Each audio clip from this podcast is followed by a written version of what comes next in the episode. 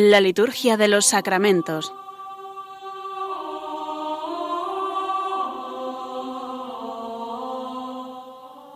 Con el Padre Juan Manuel Sierra.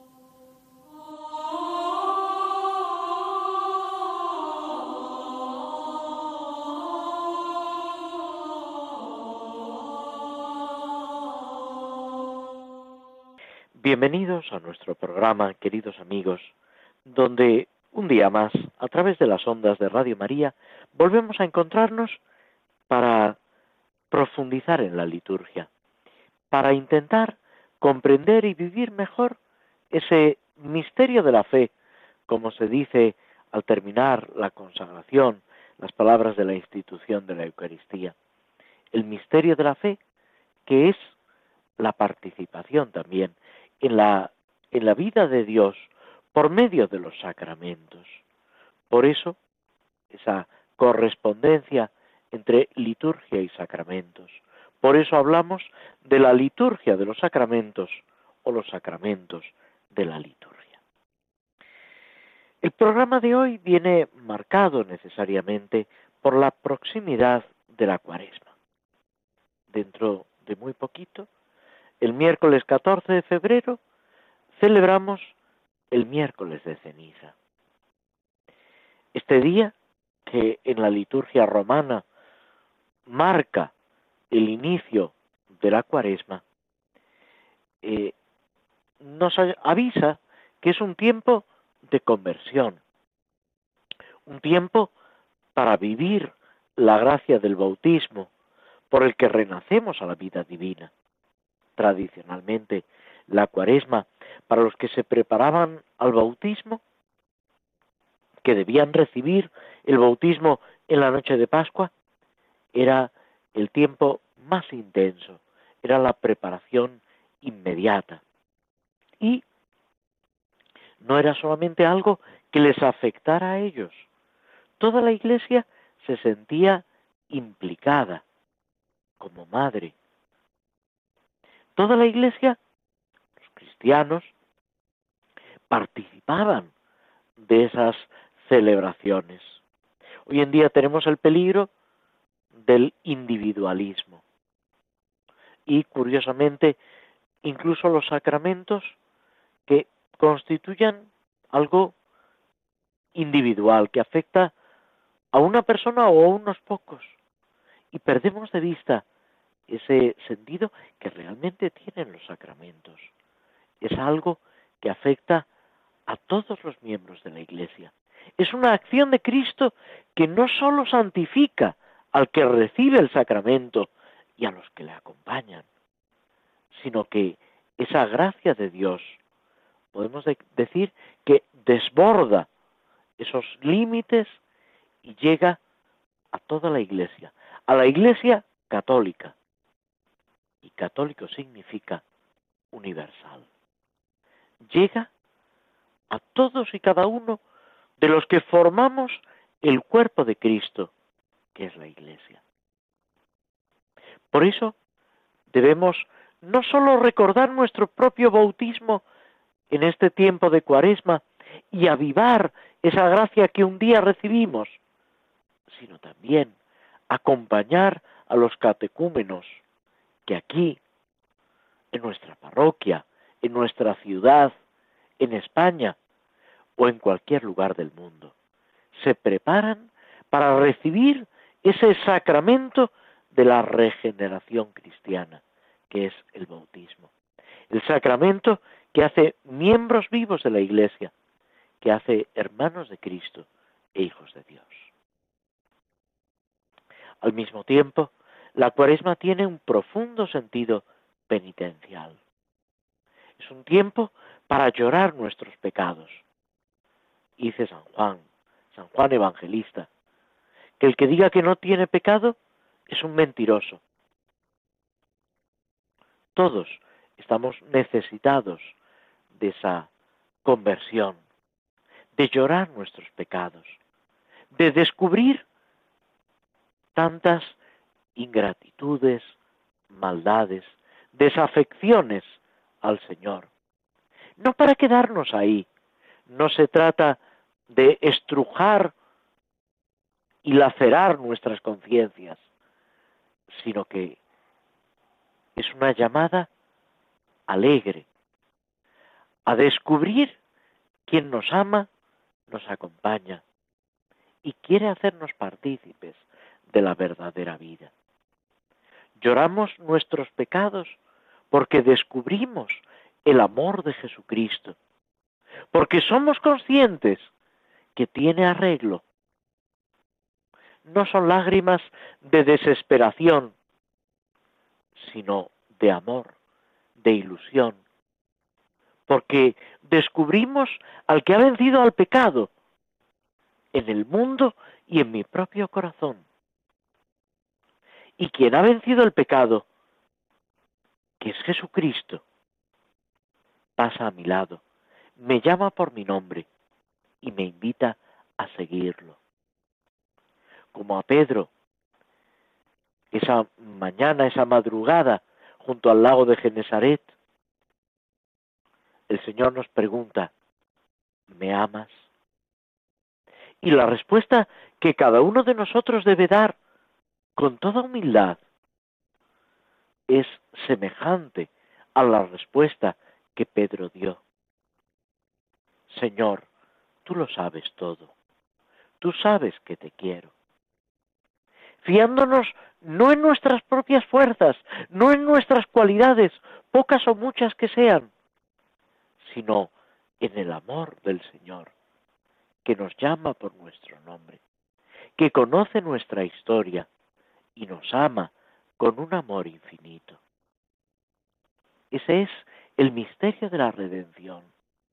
Eso es lo que a San Pablo le hace exclamar y lo refleja así en sus cartas.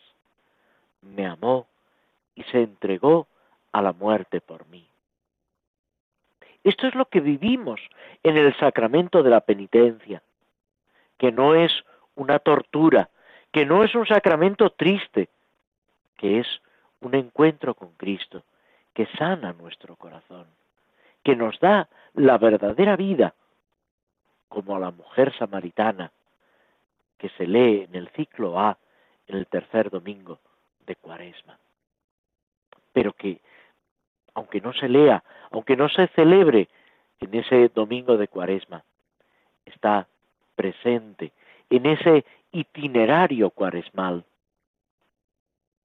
La cuaresma es también un tiempo para comprender el sentido profundo de la pasión del Señor. Esa frase que decíamos de San Pablo, me amó y se entregó a la muerte por mí acercarme a la pasión desde el amor infinito de Cristo, intentando comprender, por la gracia de Dios, ese amor redentor que llega hasta la muerte y muerte de cruz, pero no para quedarse ahí, sino para alcanzar la resurrección, para que ese triunfo de Cristo sea también nuestro triunfo. Seguir a Cristo, esa frase de Santo Tomás, Santo Tomás apóstol, cuando dice Jesús les indica a los apóstoles, a los discípulos, que desea subir a Jerusalén. Ellos saben que buscan al Maestro para matarlo. Y esto más, el que luego dudará, quien dice, Ea, vayamos y muramos con él.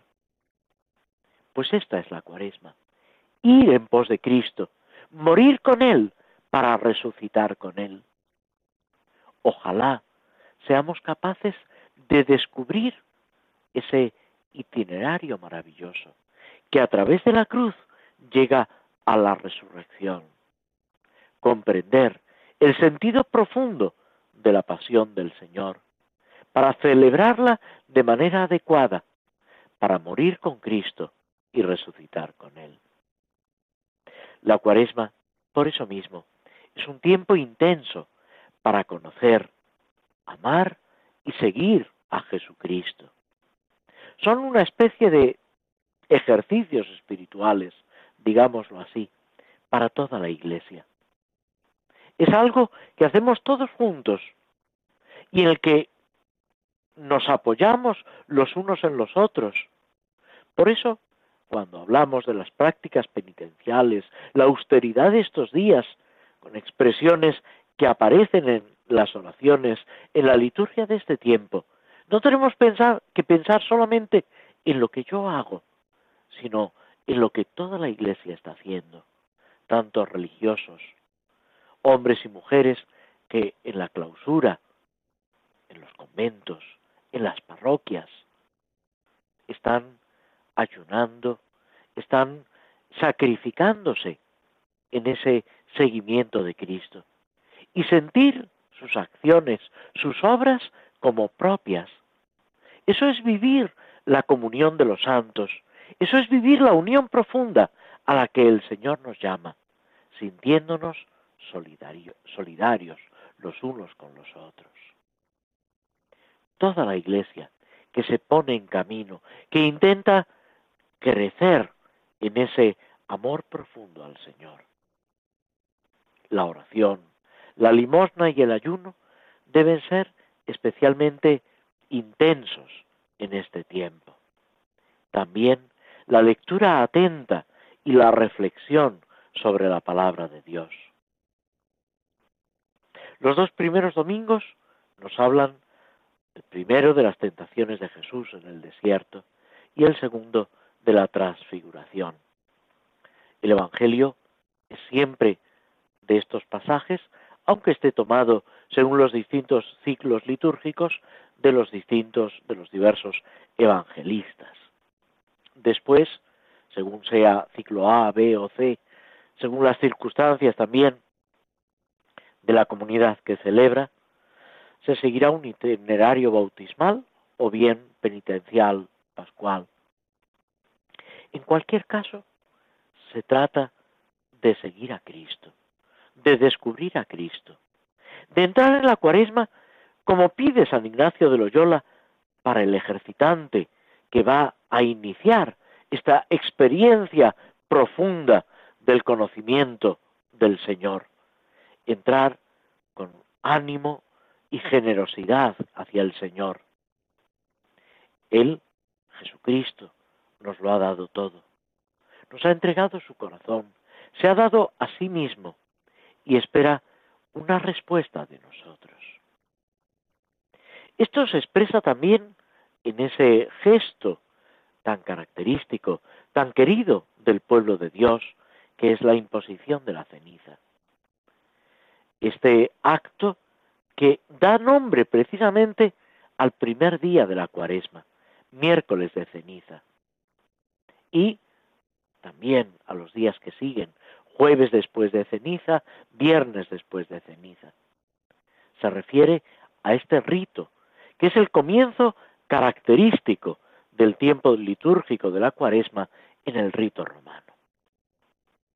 La ceniza es pues ese polvo de color gris que queda después de la combustión, después de que algo se consume. Y precisamente por ser lo que queda tras la acción destructiva del fuego, puede simbolizar la caducidad y la muerte. Y en un sentido más espiritual, la penitencia, la humildad, puesto que expresa la pobreza, algo que aparentemente carece de valor. En la Biblia se utiliza esta ceniza cuando se compara con el polvo de la tierra del que fue creado el hombre y a donde retorna después de la muerte. Abraham mismo se califica, hablando con Dios, como polvo y ceniza. En la presencia de Dios es tampoco lo que valemos. ¿Qué imagen podemos expresar? Pues esa misma, polvo y ceniza. La misma afirmación se encuentra en los libros sapienciales. También esa expresión de penitencia, humildad, arrepentimiento por el mal cometido, tanto en el Antiguo como en el Nuevo Testamento.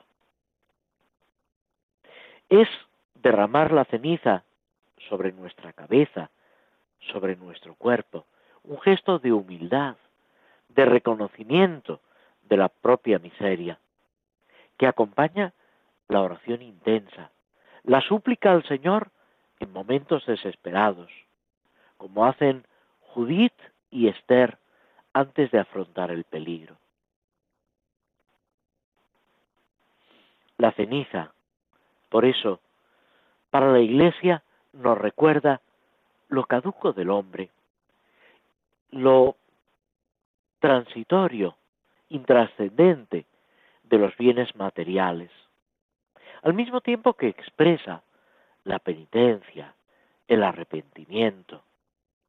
Y la Iglesia ya desde los primeros siglos lo utilizó para expresar esa condición de los penitentes, aquellos que estaban necesitados de penitencia para volver al seno de la Iglesia.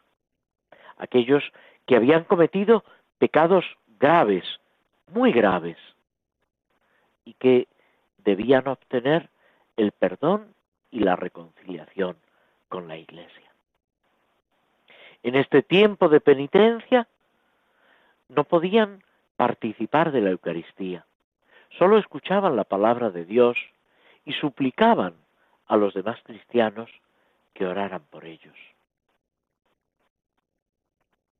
Esta penitencia pública, que poco a poco se fue mitigando, suavizando, y en cambio se fue desarrollando la penitencia privada, más o menos como hoy la conocemos, la confesión.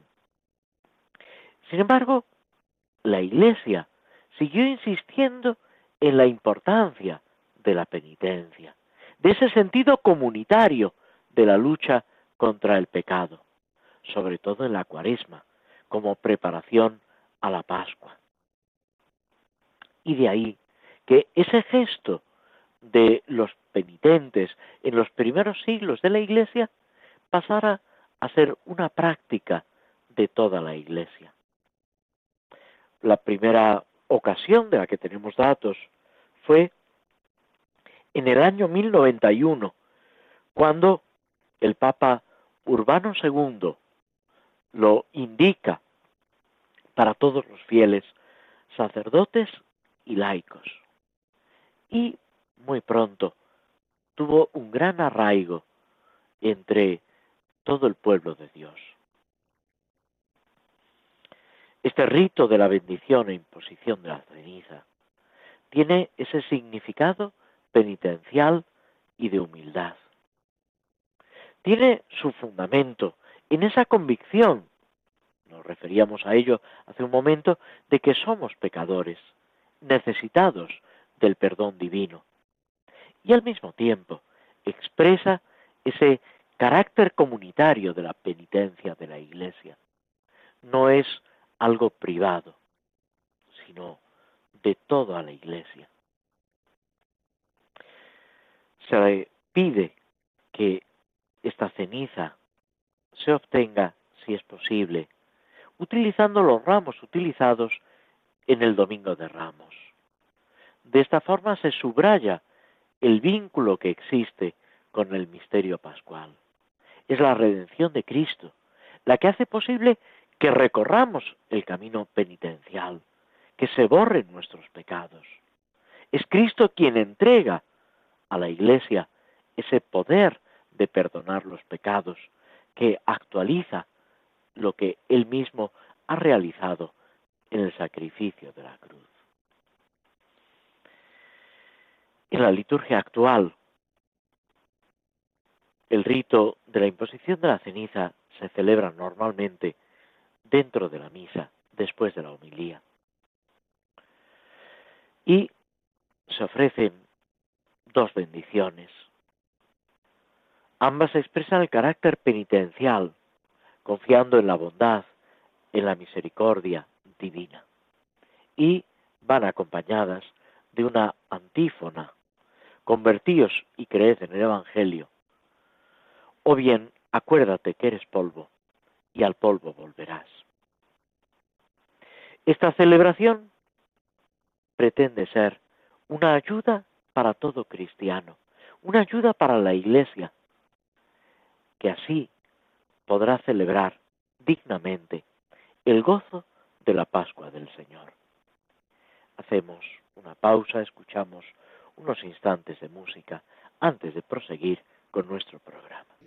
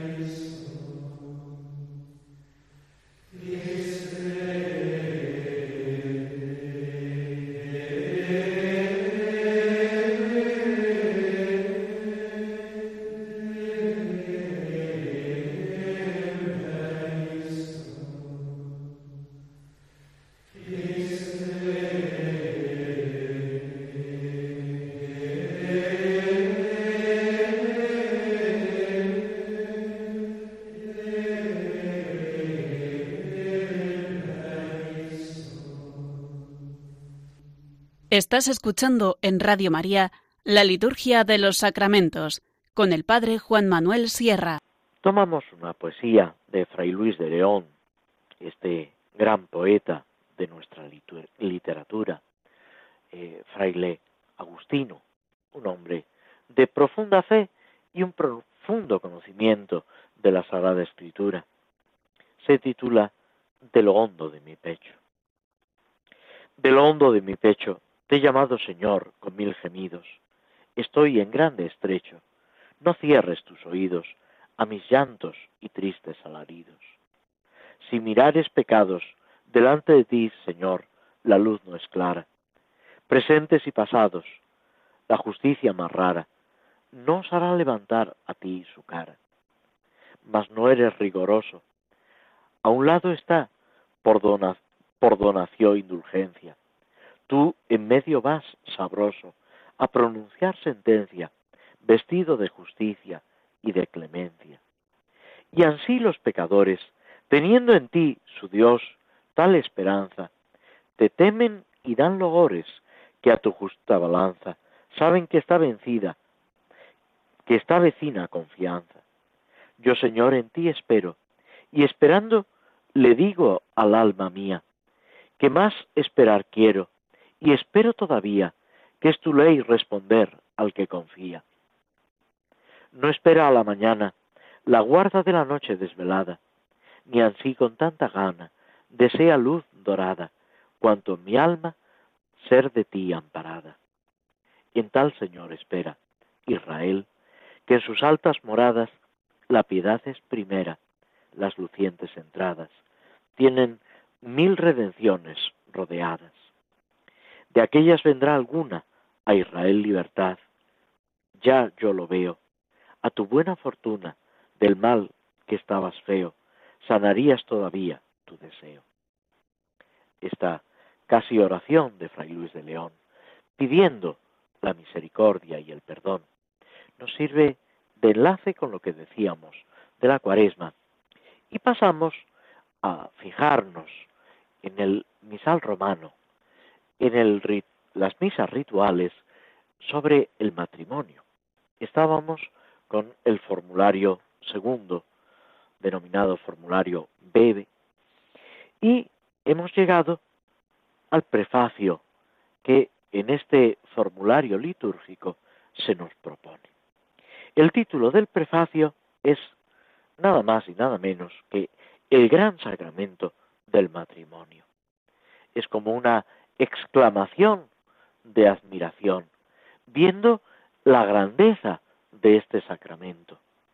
No es un sacramento menor. Es verdad que el concilio de Trento y el magisterio de la Iglesia le dan, lógicamente, la preponderancia al sacramento de la Eucaristía, que es el fundamento de los demás sacramentos, y al sacramento del bautismo, por el cual se inicia la vida divina y sin el cual no podemos participar en ningún otro sacramento. Pero todo sacramento es una acción de Cristo por medio de la Iglesia, es un derroche de gracia de Dios que nos hace partícipes de su misma vida divina. En el cuerpo central, en la parte central del prefacio, dice así, porque en Él, en Cristo, estableciste la nueva alianza con tu pueblo, para ser partícipes de la naturaleza divina y coherederos de tu gloria, a los redimidos por el misterio de su muerte y resurrección. Toda esta abundancia de su gracia e inmensa bondad la has significado en la unión del varón y de la mujer, para que el sacramento que celebramos no recuerde el designio inefable de tu amor. Parece que no se ha dicho nada nuevo, nada especial. Y sin embargo, se nos está presentando el sacramento del matrimonio, la unión de un hombre y una mujer, en la presencia de Dios, por la acción de la Iglesia, dentro de toda la historia de la salvación, como parte fundamental de esa historia de la salvación que llega hasta cada uno de los cristianos, que se realiza en nosotros aquí y ahora. Lo hemos repetido en otros programas, pero es bueno volverlo a traer a colación. La historia de la salvación no ha terminado. Se sigue realizando en todos y en cada uno de nosotros. Es ese misterio del amor de Dios que no está sujeto a los límites del espacio y del tiempo, sino que trasciende toda la historia. Nos llama a todos, cada uno de una forma distinta, pero nos llama a todos a vivir en ese misterio del amor de Dios, ese misterio de la vida divina que alcanzamos gracias a la redención. En Cristo se ha establecido una nueva alianza. Es la primera afirmación trascendental del prefacio. Es lo que se repite, se actualiza cada vez que se celebra la Eucaristía. Este sacrificio de la nueva alianza. Esta es mi sangre derramada para el perdón de los pecados. Esta es la nueva alianza sellada en la sangre de Cristo. Es la alianza nueva y definitiva. Sin comparación, podemos decir, con la primera alianza, que era una tímida, una pálida imagen de lo que había de venir. Ese Cordero Pascual inmolado anuncia al verdadero Cordero Pascual, que es Cristo, por el cual verdaderamente se borran nuestros pecados y empezamos a participar de la vida divina. Es ese misterio de gracia al cual estamos llamados, del cual participamos gracias al bautismo, como una realidad que nos es propia, que tenemos derecho y obligación de vivir, de asumir y al mismo tiempo difundir, enseñar a los que están a nuestro lado, a todos aquellos que nos rodean, que nos acompañan, a todos aquellos que comparten nuestra misma vida divina. Y esto mismo es lo que a continuación dice el prefacio, para hacer partícipes de la naturaleza divina y coherederos de tu gloria. A eso es a lo que nos llama el Señor por la redención, por el bautismo, en la Eucaristía. Esa nueva alianza que nos hace partícipes de la naturaleza divina, del ser de Dios. No terminamos de comprender esto. Si lo comprendiéramos, pues quedaríamos eh, completamente eh, fuera de nosotros mismos. Participamos de la naturaleza divina, participamos del ser de Dios y somos coherederos de su gloria. Tenemos derecho como hijos a recibir esa gloria de Dios. ¿Quiénes? Y lo explicita el mismo prefacio, los redimidos por el misterio de su muerte y resurrección. En este momento de la celebración del sacramento del matrimonio, se nos invita a mirar la redención de Cristo. Y podríamos decir, pero hombre, no vamos a pensar en cosas tristes. Si estamos en un momento alegre como es una boda, la celebración del matrimonio. Y estamos, si pensáramos así, estaríamos muy equivocados.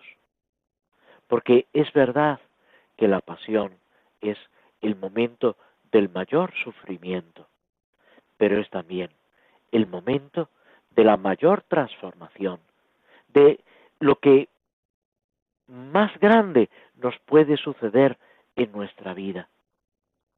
Unirnos a Cristo y con Cristo al Padre. Es precisamente lo que hace posible esa vida de los que van o acaban ya de celebrar su matrimonio, porque en realidad el prefacio tiene lugar justo después de que se realicen los ritos del sacramento del matrimonio, excepto la bendición nupcial, que seguirá al Padre Nuestro en la celebración de la misa, dentro de lo que ya son los ritos de comunión. Ese ser redimidos por la muerte y la resurrección de Cristo, que nos hace partícipes de la naturaleza divina y coherederos de la gloria. Ese es el misterio al que nos acercamos con una gran confianza. Confianza que no nace, como decíamos antes hablando de la cuaresma, de nuestras cualidades, de nuestra bondad, sino del amor infinito de Jesucristo. Y así es como continúa el prefacio. Toda esta abundancia de su gracia e inmensa bondad. Contemplar la gracia y la bondad de Dios. Ojalá nos detuviéramos en el sacramento del matrimonio y en cada instante de nuestra vida a considerar la gracia y la bondad de Dios que se derrama en nuestros corazones en por medio de Jesucristo. Y esto se significa, dice el prefacio, por la unión del varón y la mujer. Es precisamente esa celebración del matrimonio, esa entrega total del uno al otro, del varón a la mujer, de la mujer al varón, lo que significa, expresa esa abundancia de gracia, esa inmensa bondad de Dios hacia la Iglesia y hacia cada uno de nosotros. También aquí una llamada a la responsabilidad de los esposos para vivir esto mismo. ¿Por qué? Porque el sacramento que celebramos nos recuerda el designio inefable del amor de Dios. Es contemplar ese amor de Dios que nos sale al encuentro, que entra en nuestra vida, de una manera misteriosa, pero absolutamente real. El peligro es que, como no se trata de algo material, sino espiritual, podemos pensar que no es real. Y entonces nos estamos equivocando, porque lo espiritual es tan real o mucho más que las cosas materiales. Debemos pedirle al Señor descubrir, vivir ese misterio de su amor que se expresa también en el sacramento del matrimonio, en esa entrega del uno al otro.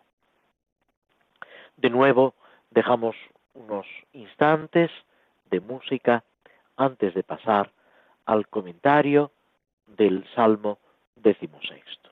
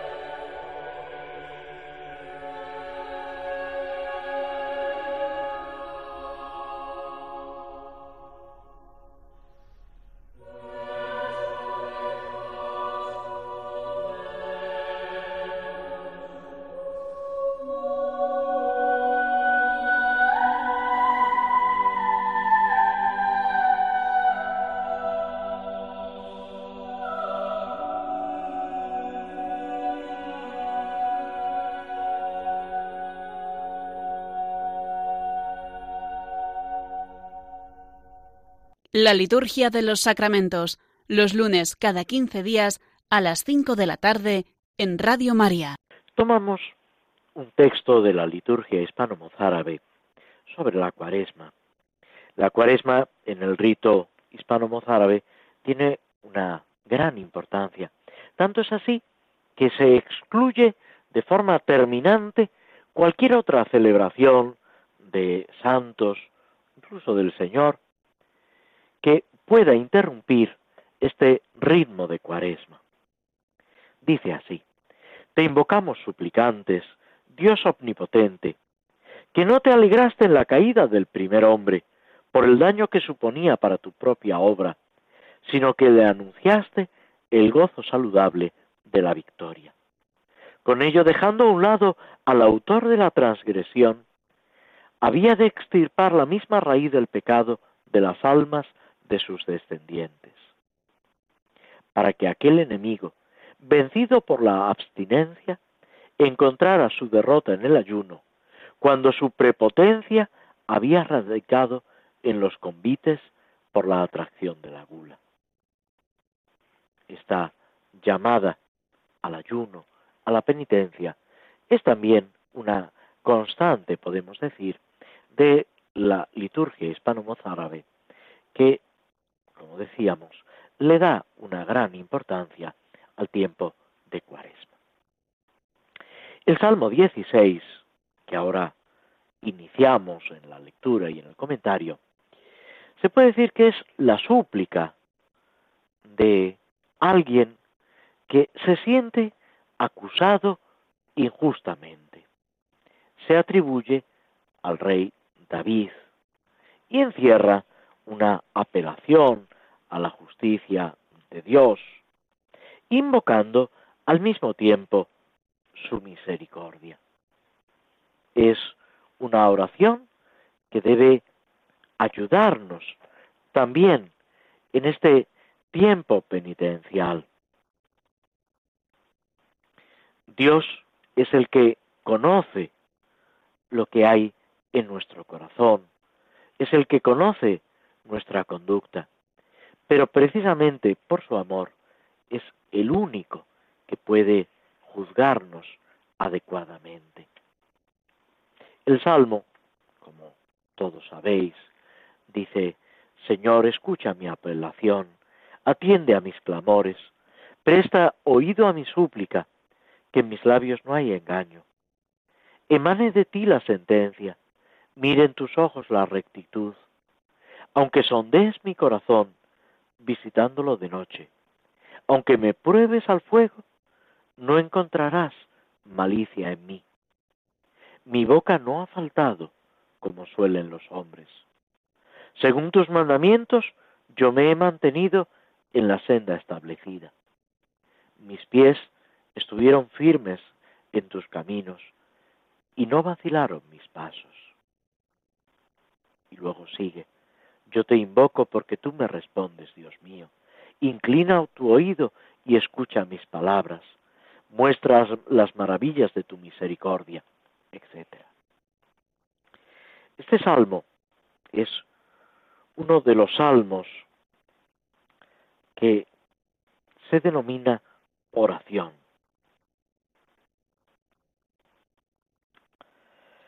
El tema es, como decíamos, esa persecución injusta y por encima de todo, la confianza que se deposita en Dios.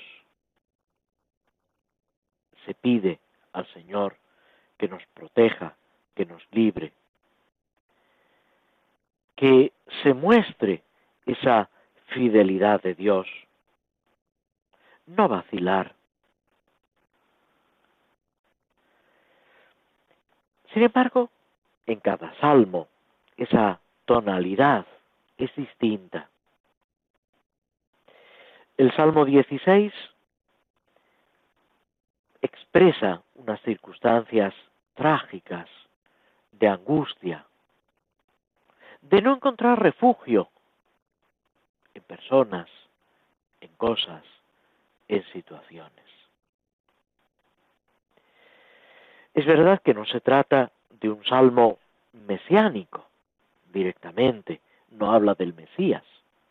Sin embargo, Cristo encarna la situación que se describe en el Salmo, cuando es injustamente acusado.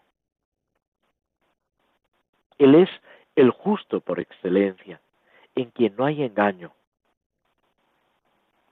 Cada uno de los que le siguen puede verse envuelto en intrigas, en acusaciones manipuladas. Y lo vemos tantas veces en nuestra sociedad. Solo porque la justicia de Dios molesta a quienes ven en ello una denuncia de sus propios egoísmos. Por eso, este salmo decimosexto nos puede ayudar, puede iluminar la situación concreta de nuestra vida. Puede enseñarnos cómo tiene que avanzar la Iglesia en medio de las dificultades de este mundo. Los salmos, lo decíamos al principio, hace ya varios programas, tenemos que aplicarlos a la situación de la Iglesia y a nuestra propia situación. Y vivirlos así y rezarlos así para que sean realmente un alimento para nuestra vida espiritual. Hacemos una breve pausa antes de pasar a la última parte y conclusión de nuestro programa.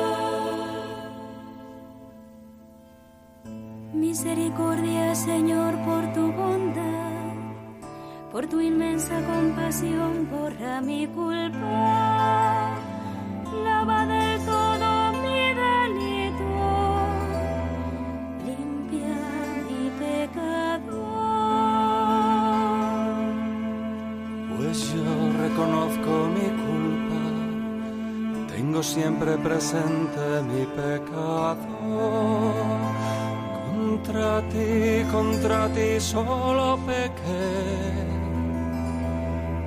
Cometí la maldad que aborrece.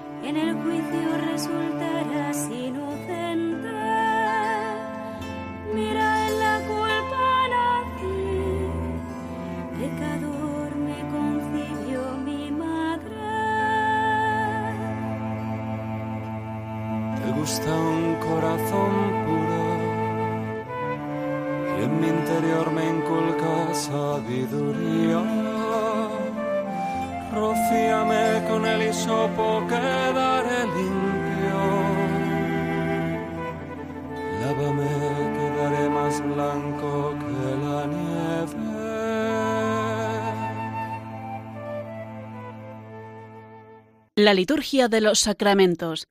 Conoce qué se realiza y por qué de la mano del Padre Juan Manuel Sierra.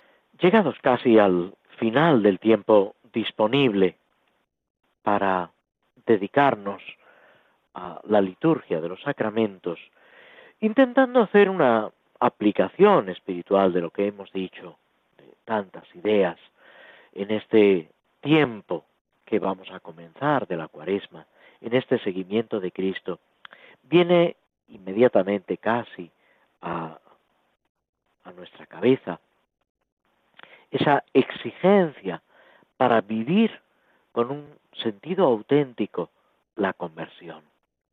Esto es, seguir a Cristo por encima de todo. Es también lo que veíamos en las primeras semanas del tiempo ordinario, esa llamada de los apóstoles a seguir a Jesucristo, a vivir ese seguimiento de Cristo, que es lo que después va a hacer posible tras ese momento difícil de la pasión, después del gozo de la resurrección y la venida del Espíritu Santo, esa fidelidad al Señor por encima de todo. Ese dar testimonio de Cristo hasta los confines del mundo. Y eso es precisamente el martirio, ser testigos de Cristo. Y es lo que tantos cristianos, hombres y mujeres de todos los siglos de la Iglesia han ido realizando, siguen realizando. Y nosotros tenemos que vivirlo como un regalo del Señor, esta fidelidad, pedirlo para todos y pedirle al Señor esa fortaleza. En Italia, a mediados del siglo III, el Papa Cornelio reunió un concilio de obispos italianos eh, precisamente eh, recordando, intentando presentar pues esta realidad de la Iglesia. Lo mismo en la Galia, las iglesias de Lyon, de Viena, en sus cartas, también nos hablan del martirio, del testimonio de tantos cristianos que responden con valentía cuando se les pregunta si son cristianos, si siguen a Cristo. Concretamente el obispo de Lyon, San Ireneo, que había nacido en Oriente, en Esmirna, que viaja a Roma, que se encuentra con el Papa, que da ejemplo por su doctrina. Después va a llegar hasta el derramamiento de su sangre. San Ireneo, cuyo nombre significa eh, pacificador, no teme en dar la vida por Cristo cuando llega el momento. Conocemos la existencia de muchos mártires en esta época, aunque son muchos más los que no conocemos su nombre. Sin embargo, Dios conoce el nombre de todos y de cada uno de nosotros, de cada uno de los mártires y de cada uno de nosotros, pidiéndole al Señor pues esa fortaleza, esa fidelidad en el seguimiento de Cristo para esta cuaresma y para toda nuestra vida. Nos despedimos de todos vosotros, deseándoos una fructuosa, una feliz cuaresma en el seguimiento de Cristo. Esperando volver a encontrarnos el próximo lunes 26 de febrero. Hasta entonces nos despedimos de todos vosotros. Muy buenas tardes.